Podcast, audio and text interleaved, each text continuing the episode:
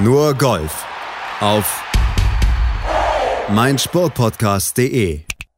Nach einer Woche nur Golfpause hier auf mein Sportpodcast. Ihr könnte das Motto der heutigen Ausgabe irgendwie nicht treffender gewählt sein. Sieg-Comebacks. Jorge Campillo, der feierte so eins in Katar am Wochenende nach 229 Turnieren, in denen er sieglos geblieben war und das auch noch auf die möglichst spannend oder spannend möglichste Art und Weise. Und bei Tyrrell Hatton, da hat die Warterei zwar nicht ganz so lange gedauert. Im November, da hatte er noch die Turkish Airlines Open gewonnen, doch sein Sieg beim Arnold Palmer Invitation ist trotzdem besonders. Nämlich der erste von Hatton auf der PGA Tour überhaupt. Und das, obwohl er den Mittelfinger gezeigt hat und obwohl er comeback-mäßig nach einer Handgelenks-OP jetzt wieder offensichtlich auf dem Damm ist. Darüber werden wir gleich sprechen. Ach ja, und den Sieg eines Rookies mit Vorgeschichte haben wir auch noch zu vermelden heute, also hier bei nur Golf auf mein Sportpodcast.de. Mein Name ist Malte Asmus und wo wir Comebacks sind nach einer Woche Pause natürlich mit dabei. Desiree Wolf. Hallo Desiree. Comeback Stronger. da bin ich wieder. Hallo. Können wir noch stärker werden? Ich weiß es gar nicht. Werden wir ausprobieren, ja. beziehungsweise das Urteil überlassen wir unseren Hörern, wenn sie diese Folge dann sich reingezogen haben mit dem Podcatcher ihres Vertrauens oder bei iTunes oder direkt bei uns auf der Webseite. Egal. Ich habe gesagt, ein Sieg eines Rookies mit Vorgeschichte. Ernie Els hat gewonnen. Ho Classic auf der Champions Tour beim dritten Start auf der PGA Tour Champions holt der man muss ja wirklich sagen, der Rookie den ersten Sieg. Ja, süß. Also ähm, entgegen der These von Udo Jürgens, dass mit 66 Jahren das Leben erst anfängt, fängt er bei den Golfern auf der Champions Tour das Leben mit 50 erst richtig an, wenn die da nämlich starten dürfen. Und äh, Ernie Els hat dann auch tatsächlich unfassbare drei Turniere gebraucht, ähm, um sich den ersten Sieg da zu holen. Und mit seinem Big Easy Schwung hat er sich da äh, entsprechend jetzt äh, eingefunden. Ähm, ich äh, möchte mir gerne eine Mitschuld attestieren, weil ich nämlich vor Wochenfrist ungefähr eine Flasche Rotwein seines Weinguts getrunken oh. habe und bestimmt gute Vibrations geschickt habe dadurch. Die sind übrigens zu empfehlen, die sind gut.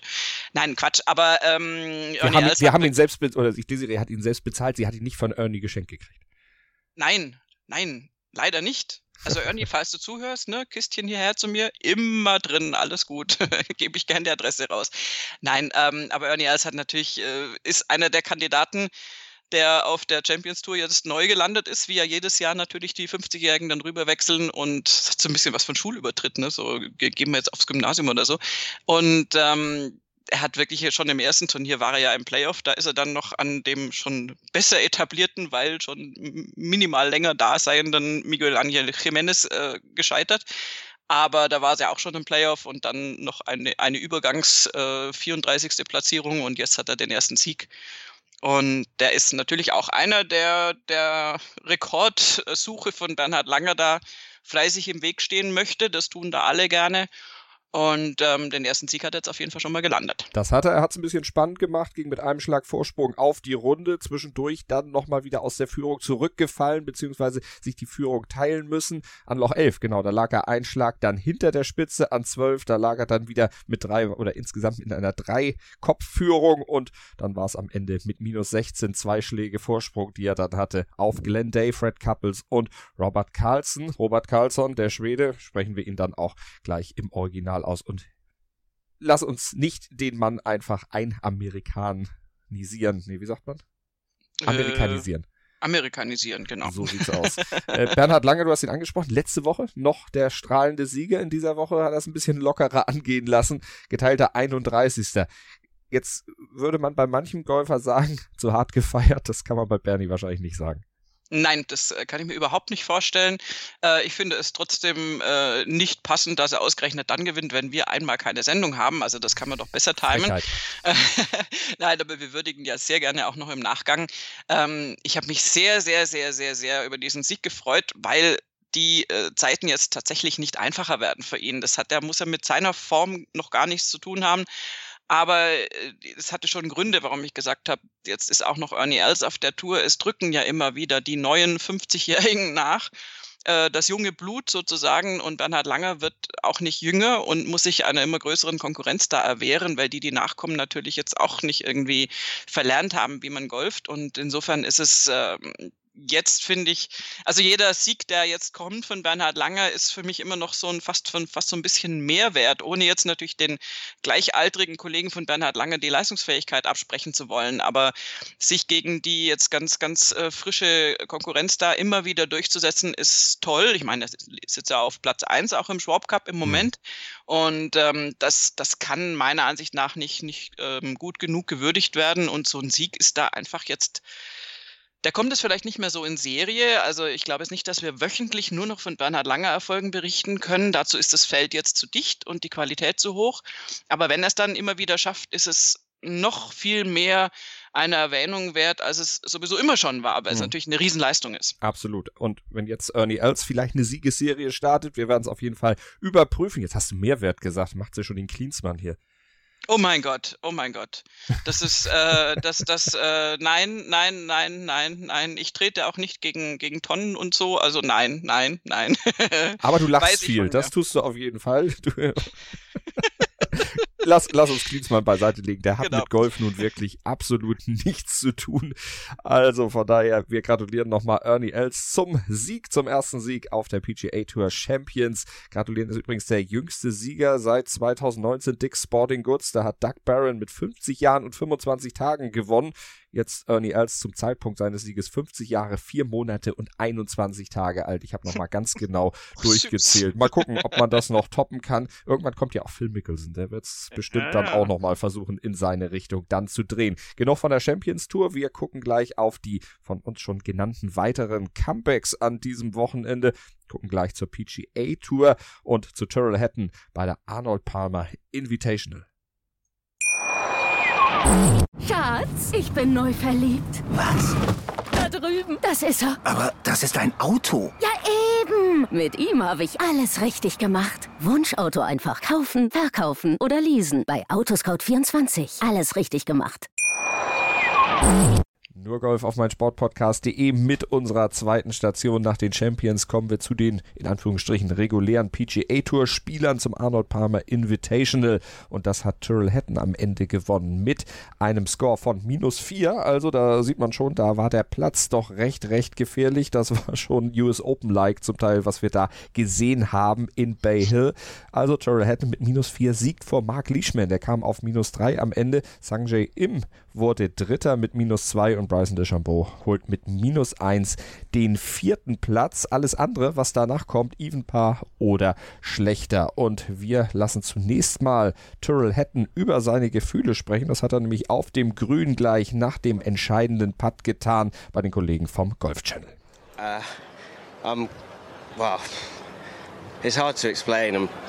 It's just an incredible feeling that such a tough day today. Um, actually felt like I was kind of played myself out of it a little bit um, when I made double on 11, and uh, when I saw the the scoreboard on, I think it was 14 green. I realised I had a, I think it was a one one or two shot lead at the time, and I was a little bit surprised. Um, but yeah, to to hold on and and win here at such an iconic venue, and I'm just just over the moon. Ja, kann er sein. Over the Moon, also richtig, richtig erfreut, richtig überglücklich und errang nach Worten. Man hat es richtig gemerkt. Sein letzter Sieg, ich hatte es eingangs ja schon gesagt, liegt noch gar nicht so lange zurück. Aber dazwischen, da hat er eine ziemlich ja, schwierige Zeit durchgemacht. Gucken wir auch gleich nochmal drauf, hören wir ihn auch gleich nochmal im O-Ton. Aber Desiree zunächst, Tyrrell Hatton, den hat man nicht unbedingt auf der Rechnung. Auch aufgrund der Vorgeschichte.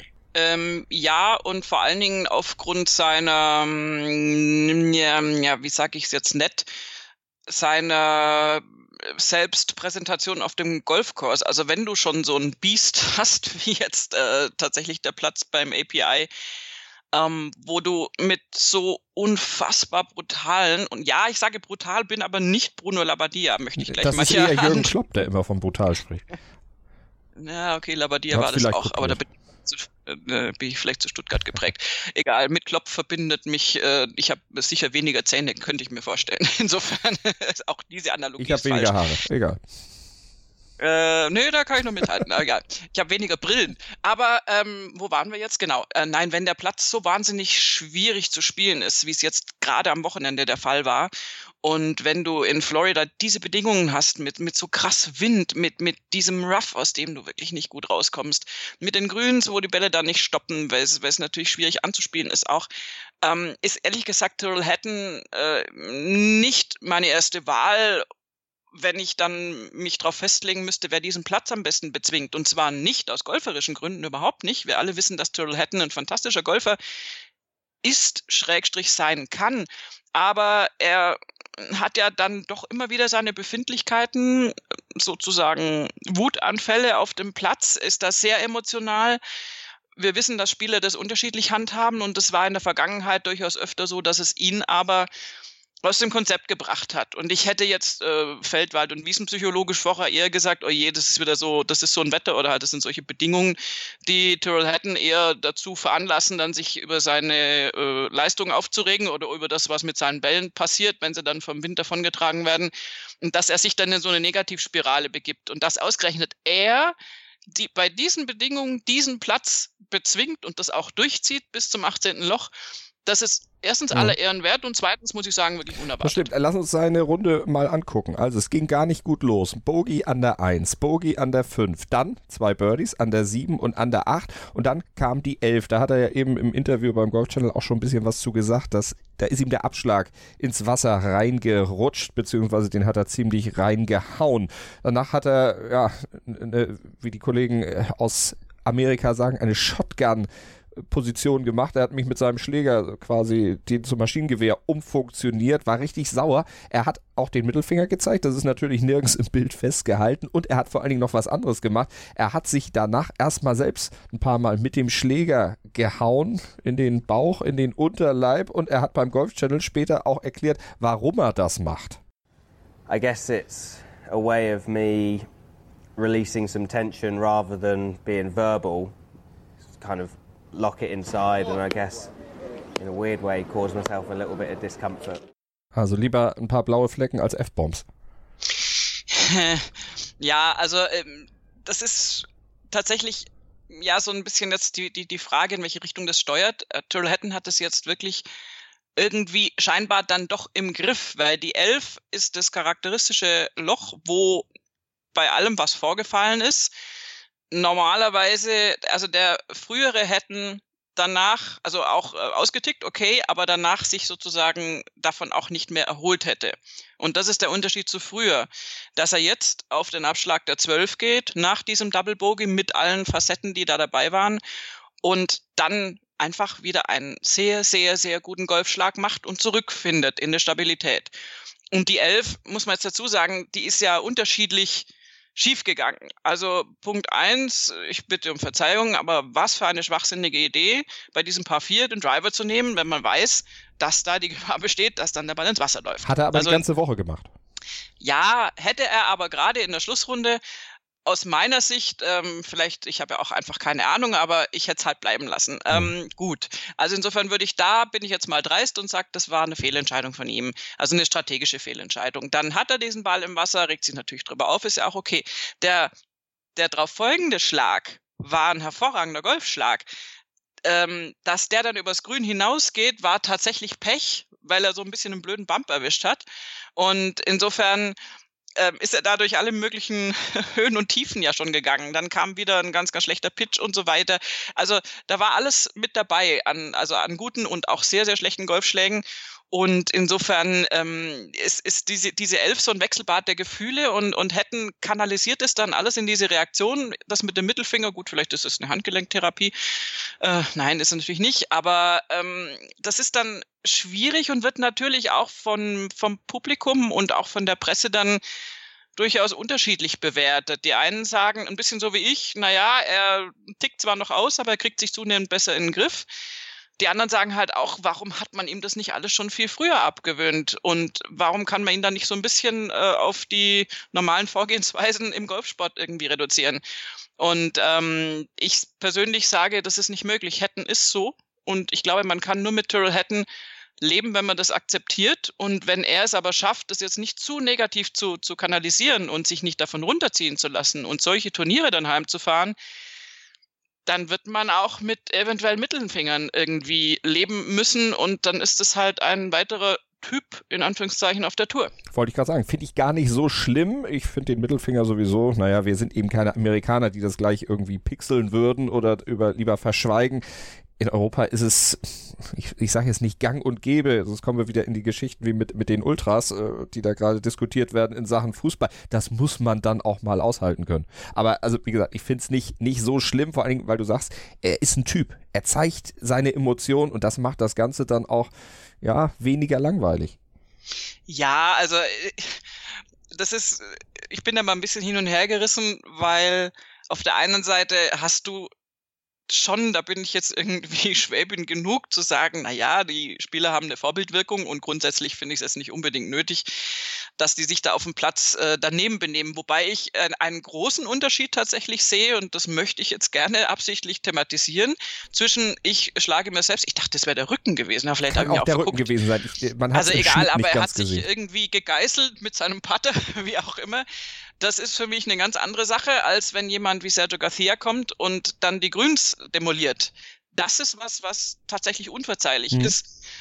Tyrrell Hatton beschädigt, meistens zumindest, oder in diesem Fall jetzt nie, nicht den Golfplatz. Und ähm, gut, er hat mal irgendwie einen Divid rausgekickt, als er weggegangen ist. Es war jetzt nicht äh, die feine Art, aber es war jetzt auch nicht äh, irgendwie äh, platzzustandsentscheidend. Ähm, ich denke einfach, so, so Typen gibt's. Wir haben ja bei John Spieth früher auch ganz oft drüber gesprochen, der ja auch auf, auf eigentlich fast noch anderem Niveau eine Zeit lang sich auch immer so geärgert hat, wenn es nicht so lief und dann irgendwie gehadert hat, wo so meiner Ansicht nach von außen gesehen du eigentlich sagen musst, Junge, entzieh dir nicht die Energie, channel es doch dahin, dass es, dass, dass das dann besser weitergeht und nicht, dass du dich an den vergangenen Fehlern abarbeitest. Aber wenn für Hatton das ein, ein Ventil ist und für andere Golfer natürlich auch in unterschiedlichem Maße, ähm, dann so quasi sich selbst zu beschimpfen oder mit sich selbst äh, da umzugehen oder eben auch dem die die die Gewehrbewegung auf auf auf das Wasser zu machen. Ich meine, das ist alles nicht ist alles nicht die feine Art und stößt natürlich da auf Unverständnis in Amerika. Aber ich finde, er hat damit jetzt niemandem wehgetan und ähm, ich, ich bin so ein bisschen gespannt, wie das jetzt weitergeht, weil ich auch, also du wirst ihn nie ändern können, glaube ich. Also er Nee, wird das nie der nicht. totale, super nette Vorzeigegolfer sein. Aber ähm, ich kann mir schon vorstellen, also muss man jetzt mal tatsächlich sagen, sein Caddy ist da total wahnsinnig wichtig. Total ist so ein blödes Wort, aber es stimmt in dem Fall. Hm. Der ist nämlich derjenige, der ihn kriegt. Der ist derjenige, der eben auch nach der Elf ihn wieder in den Fokus gekriegt hat und der mitverantwortlich ist, dass er an der Zwölf dann stand und wieder im Spiel war und dann das Ding auch stabil zu Ende gespielt hat.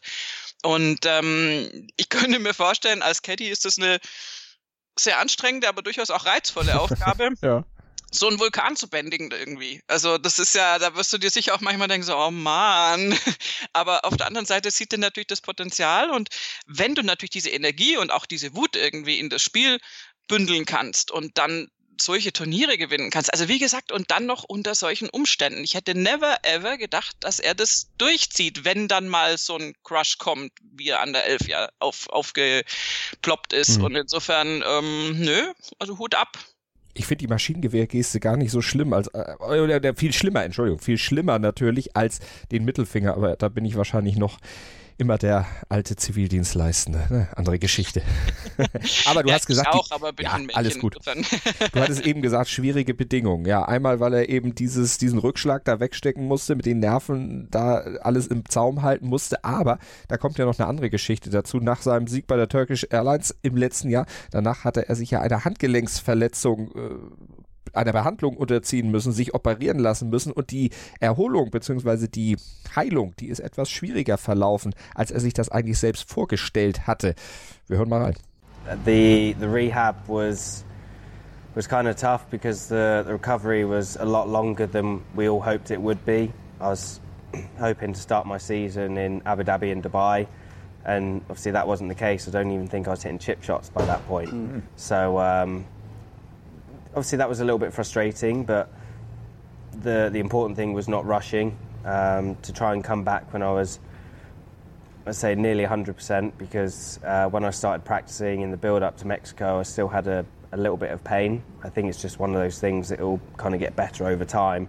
Uh, but yeah, to win in my second event back is yeah, I couldn't even sort of dream of that happening really. Also hat er im Grunde mit der Rehabilitation alles richtig gemacht.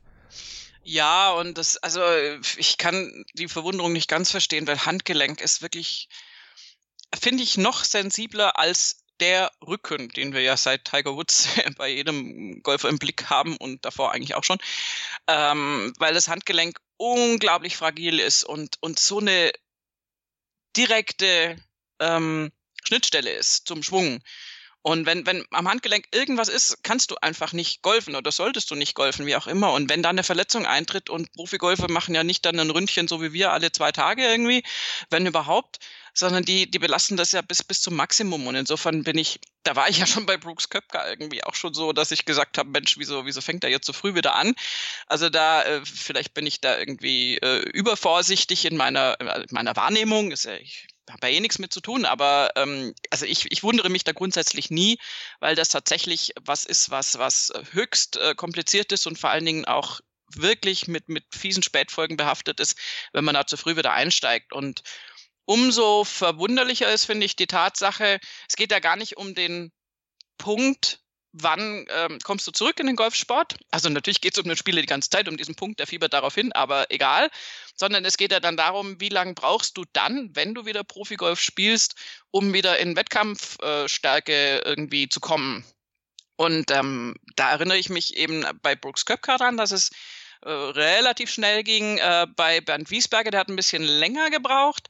Und bei Tyrrell Hatton ist es wirklich super schnell. Also da kann ich seine persönliche Verwunderung, dass im zweiten Event es dann schon richtig klappt und dann bei so einem Oschi, ähm, das kann ich durchaus nachvollziehen und ähm, hoffen wir jetzt einfach, dass das, dass das eine gute Aufbauphase ist und dieses Handgelenk wirklich absolut aushält, ähm, weil das braucht er nun mal leider für sein Jobchen da.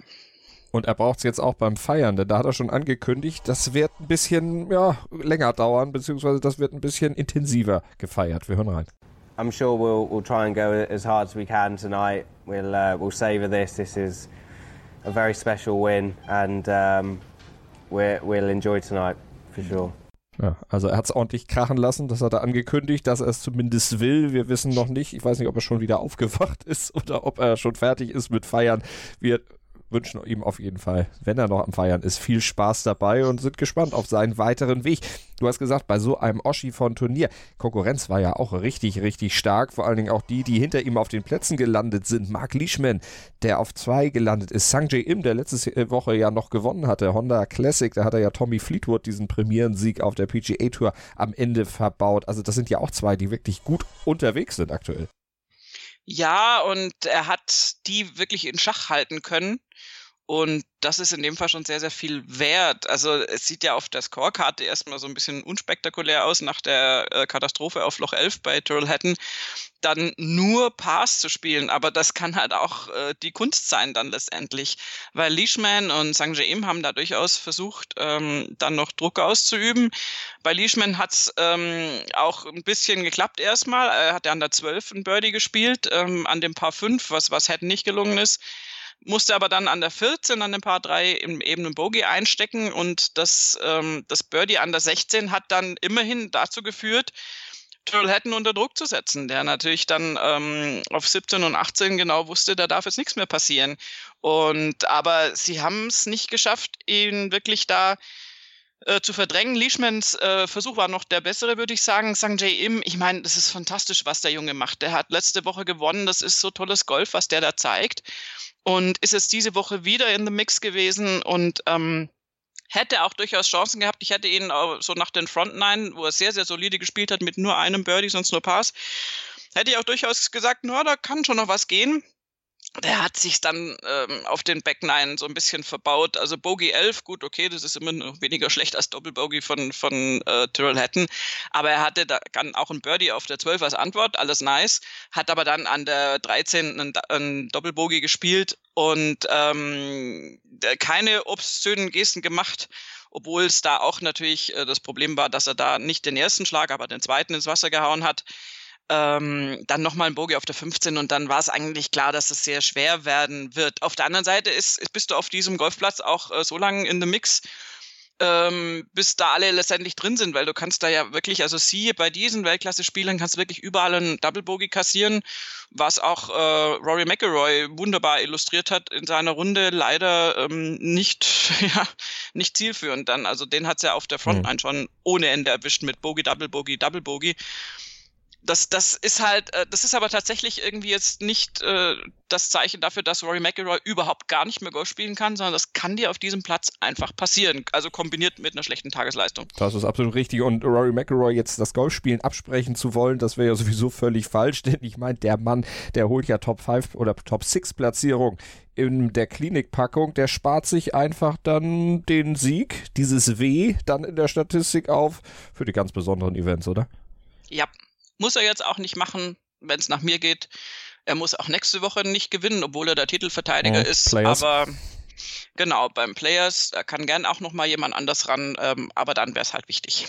Dann wäre es wichtig, dann steht es nämlich an, für alle, die es vielleicht noch nicht wissen, Masters natürlich. Das ist das, was ihm noch fehlt. Das ist dieser Schandfleck in seiner Major-Statistik, den will er unbedingt noch haben, diesen Titel. Und ich denke auch, er wird ihn irgendwann kriegen. Vielleicht ja sogar wirklich in diesem Jahr. Darauf hat er ja im Grunde alles, die gesamte Saisonplanung letztlich abgestellt. Jetzt war es am Ende für ihn wieder ein geteilter fünfter Platz für Rory McIlroy nach einer 66, 73, 73, 76. Und ihr habt es schon gehört, wir haben es ja auch schon gesagt, die Scores ziemlich hoch. Übrigens ist Terrell Hatton, um nochmal zu sein, Score zu kommen, der erste Player seit Geoff Ogilvy, der ein Turnier gewinnt, das, äh, und, und das, obwohl er zwei Runden über Paar gespielt hat am Wochenende, also ein Wochenende in den 70ern dann am Ende hatte, deutlich in den 70ern. Und rate mal, Desiree, wo Geoff Ogilvy das gelungen ist. 2006 war es. Na, wohl eben dort, würde ich mal sagen. Nee, bei der US Nein. Open. Ja, okay, gut. Aber US Open wäre der zweite Tipp dann gewesen. sagen, denn die, dieser Spagat. Ach, 2006 natürlich, klar. Ja. Ähm, ja, das ist, äh, die, also die Zustände waren wirklich Open, also US Open-like äh, in, in dieser Woche, obwohl es Florida jetzt war und ähm, ja, also das ist schon krass, wenn du die, wenn du die Scores siehst. Äh, das ist Matthew Fitzpatrick ist der einzige Spieler, der, dem es gelungen ist, am Wochenende unter 70 zu spielen. Also eine 69 am Sonntag. Das war diese minus drei war also das Sensationsergebnis. Und Max Homer war, glaube ich, gestern, äh, nicht gestern, also am Samstag, der einzige Spieler, der unter Paar zumindest bleiben konnte. Der hat, glaube ich, eine 71 reingebracht. Also daran sieht man, wie, und das immer wieder brutal die Bedingungen waren. Man kann es in dem mhm. Fall kaum anders ausdrücken. Das ist so schwierig gewesen. Und ähm, das ist auf der anderen Seite, aber ich bleibe dabei, ich finde es toll anzuschauen, wie Spieler dann damit zurechtkommen. Ein Golfturnier auf einem ähm, netten Platz mit super Bedingungen, das ist alles nett, aber es kann auch tatsächlich dann irgendwann ein bisschen langweilig sein, wenn die natürlich alle beste Bedingungen haben, spielen die alle Top-Golf und das ist alles nah beieinander und so. Und so merkst du wirklich mal, wie, wie unglaublich schwierig das sein kann. Das merkt ja auch der Amateur, wenn er auf der Runde ist. Ich meine, wenn du krass Wind hast, musst du ihn mit einberechnen. Wenn du einen Platz hast, ähm, bei uns war es jetzt auch mal so im Club, dass einfach das Rough sich krass verändert hat, mal von einem Jahr auf das andere. Und dann stehst du da am Anfang des Jahres drin und denkst, hä, wie, wieso funktioniert denn das jetzt gerade nicht? Also es sind so viele Faktoren, mit denen denen die Spieler auf der Tour natürlich jede Woche zu tun haben mit diesen Veränderungen. Und sich anzuschauen, wie sie damit zurechtzukommen, finde ich schon, äh, wie sie damit zurechtkommen, finde ich schon sehr reizvoll. So rum. Und reizvoll natürlich auch das Event, was parallel auf der European Tour stattfand, Commercial Bank Qatar Masters. Und das ist unsere nächste Station hier bei Nurgolf auf meinsportpodcast.de, der Comeback-Sieg von Jorge Campillo. Schatz, ich bin neu verliebt. Was? Drüben. Das ist er. Aber das ist ein Auto. Ja, eben. Mit ihm habe ich alles richtig gemacht. Wunschauto einfach kaufen, verkaufen oder leasen. Bei Autoscout24. Alles richtig gemacht.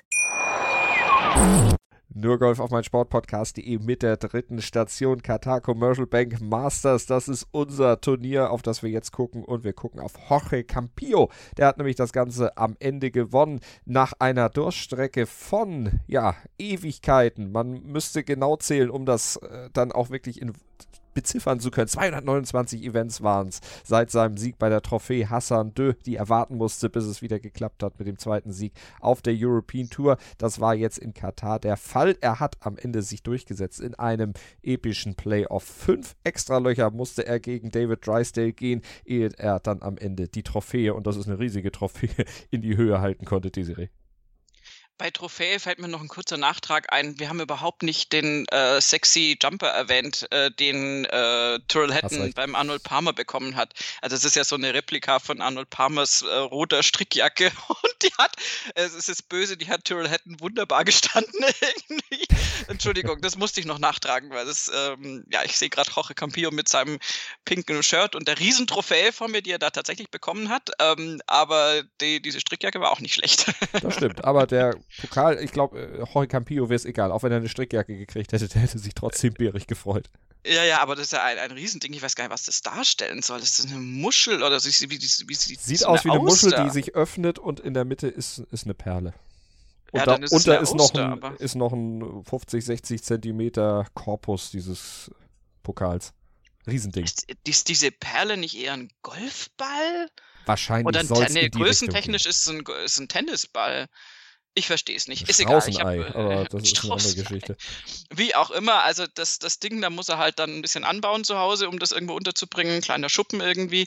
Aber ja, das kann ihm tatsächlich völlig wurscht sein, wie das aussieht. Er hat sich da der Attacke von David Rysdale wirklich lange erwehren müssen, du hast es ja schon gesagt. Ähm, in diesen fünf Playoff-Löchern oder über diese fünf Playoff-Löcher hinweg. Und ähm, ja, also ehrlich gesagt, äh, jetzt bin ich auch wieder böse. Er hätte es ja schon viel früher irgendwie haben können. Er war in Führung und hat dann tatsächlich äh, so kurz vor Schluss irgendwie beschlossen, das ist doch alles gar nicht so spannend ähm, ich mache es mal noch spannender und spielt dann tatsächlich, äh, also locker in Führung liegend, Bogey 16 und Double Bogey 17. Also muss das sein, würde der Bayer da sagen. Ähm, damit hat er natürlich David Drysdale die Chance eröffnet, der da drei Pars gespielt hat, dann eben genau diese Schläge aufzuholen und nochmal ranzukommen. Eigentlich, also gefühlt war das Ding auf der 15 durch für mich. Da habe ich gedacht, naja gut, das wird er schon nach Hause bringen. Nein, ähm, die letzten Löcher auf dem Platz sind tatsächlich schwierig, also gerade wenn man sich da in der Schlusskurve äh, befindet. Das ging durchaus auch seinen Verfolgern so, aber David Drysdale hat natürlich auch versucht, da irgendwie seinen ersten Sieg, der ist nämlich seit 400, was weiß ich, wie viel Turnieren ohne Sieg, also hat noch nie gewonnen auf der European Tour und wollte den natürlich dann auch nicht aus der Hand geben und hat Jorge Campillo dann ins Playoff gezwungen wo er sich dann, also er, Roche, äh, sich dann doch durchsetzen konnte. Und ähm, das war aber ein knappes Ding. Also du hast schon gesagt, ähm, ich meine, die haben die ersten beiden Playoff-Löcher haben sie im Birdie geteilt, dann haben sie zwei im Paar geteilt und beim fünften Loch war es dann eben Campillo möglich, das Birdie zu spielen und Drysdale nicht. Und damit war die Sache dann durch. Aber das hat sich durchaus hingezogen. Also es war ja dann auch eine Sache mit, äh, mit Lichtverhältnissen und so. Also irgendwann äh, ist es ja auch zeitlich dann so knapp äh, getaktet, dass du dann ähm, in die Dämmerung kommst. Insofern ähm, war es dann schon gut, dass es nach fünf Playoff-Löchern vorbei war. Reichte dann auch, auch für ihn. Er war am Ende natürlich überglücklich. Das Siegerinterview, das ersparen wir euch, weil er relativ schwer zu verstehen ist. Äh, noch ein bisschen schwieriger fand ich, als ich es gehört habe, als Miguel Angel Jimenez.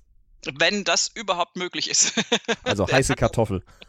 ja, ja ähm, das ist ja, da würd, würden die dann hinterher sicher auch sagen, dafür können wir gut Golf spielen.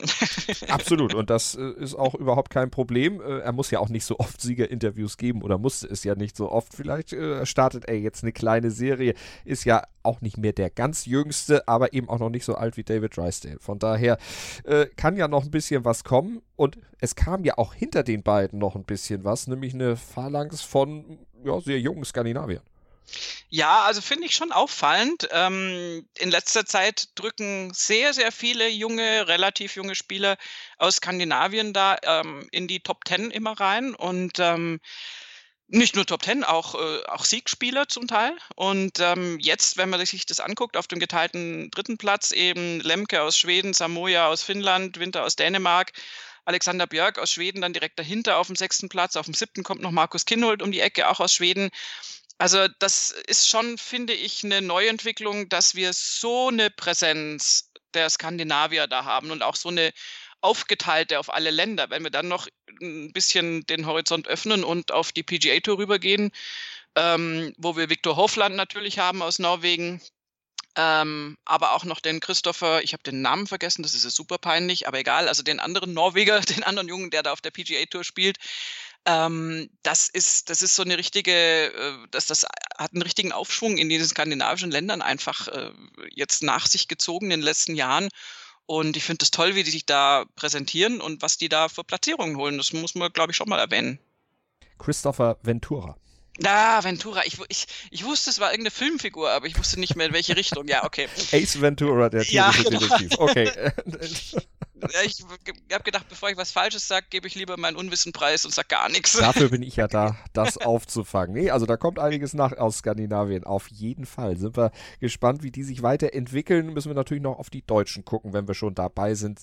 Heisele 38. Kiefer 53. Ja, soweit, so okay. Marcel Siem als 70. als 78. leider den Cut verpasst. Genauso wie Martin Keimer als geteilter 90. am Ende äh, platziert. Zwei Runden durfte er nur mitspielen. Für Martin Keimer ist das ein kleiner Rückschlag, nachdem er sonst äh, sehr solide in diesem Jahr in den Top 20 gelandet war und ja auch vor dem Turnier so ein bisschen erzählt hat, dass er eigentlich kurz davor steht, mal wieder einen Sieg einzufahren. Und dann klappt das überhaupt nicht.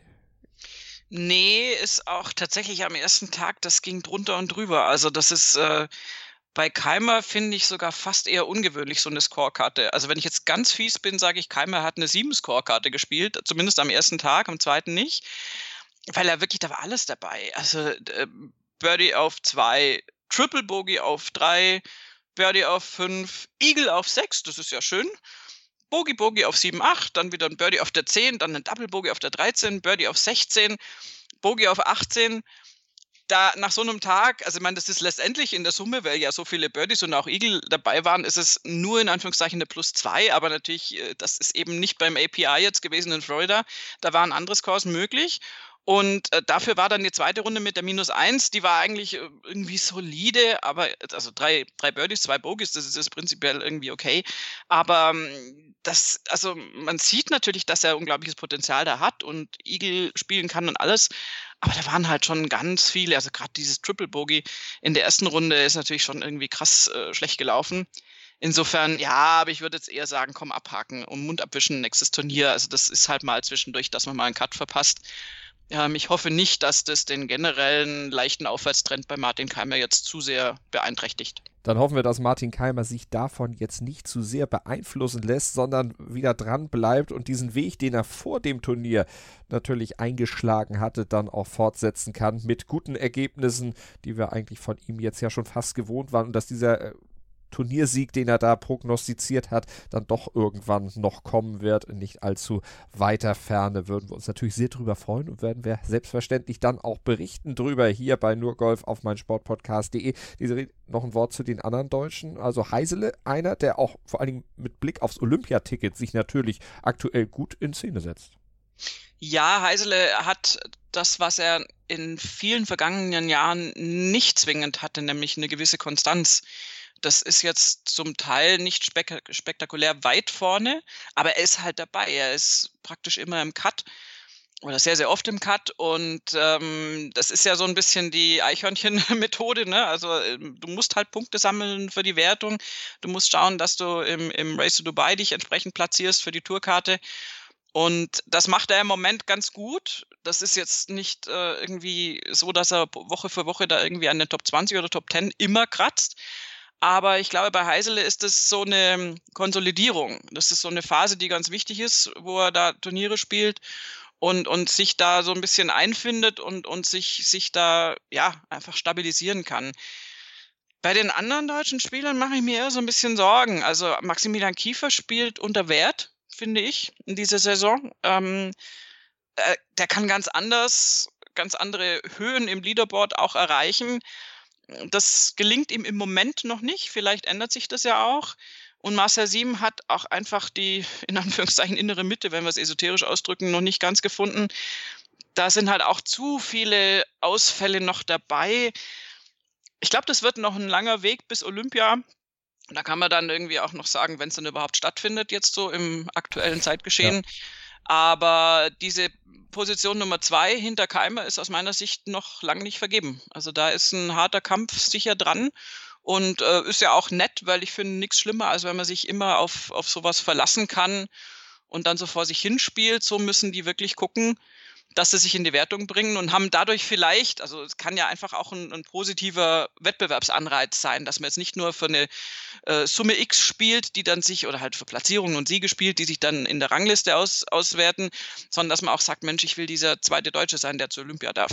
Und Könnte ich mir als Motivation durchaus gut vorstellen. Auch dieses Rennen um die Tickets natürlich dann im weiteren Verlauf des Jahres hier bei uns Thema bei Nurgolf auf mein Sportpodcast.de, eurer Anlaufstelle in Sachen Golf-Podcast. Da solltet ihr dranbleiben, natürlich unseren Podcast abonnieren, aber auch nochmal ins Gesamtwerk von mein Sportpodcast.de reinhören. Da gibt es ja eigentlich zu jeder Sportart was, was euch interessieren dürfte. Wir haben eigentlich zu jeder Sportart einen Podcast und falls ihr selber einen Podcast habt, vielleicht auch zu einer Sportart, die wir dann doch tatsächlich noch nicht im Angebot haben, Schaut doch mal ein bisschen genauer bei uns auf der Seite. Da könnt ihr nämlich euren Podcast bei uns auf unserer Plattform positionieren und präsentieren. Denn meinsportpodcast.de ist Deutschlands größte Sportpodcast-Plattform und da wird man gehört, wenn man einen Podcast in Sachen Sport hat. Also unbedingt mal reingucken, sich anmelden und dann Teil unseres Netzwerks werden.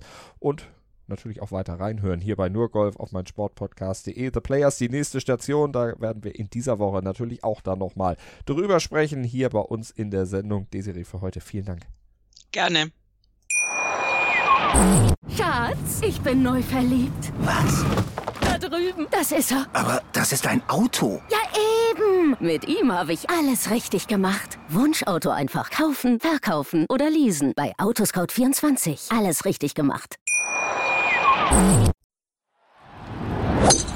Nur Golf auf meinsportpodcast.de. Schatz, ich bin neu verliebt. Was? Da drüben. Das ist er. Aber das ist ein Auto. Ja, eben. Mit ihm habe ich alles richtig gemacht. Wunschauto einfach kaufen, verkaufen oder leasen. Bei Autoscout24. Alles richtig gemacht.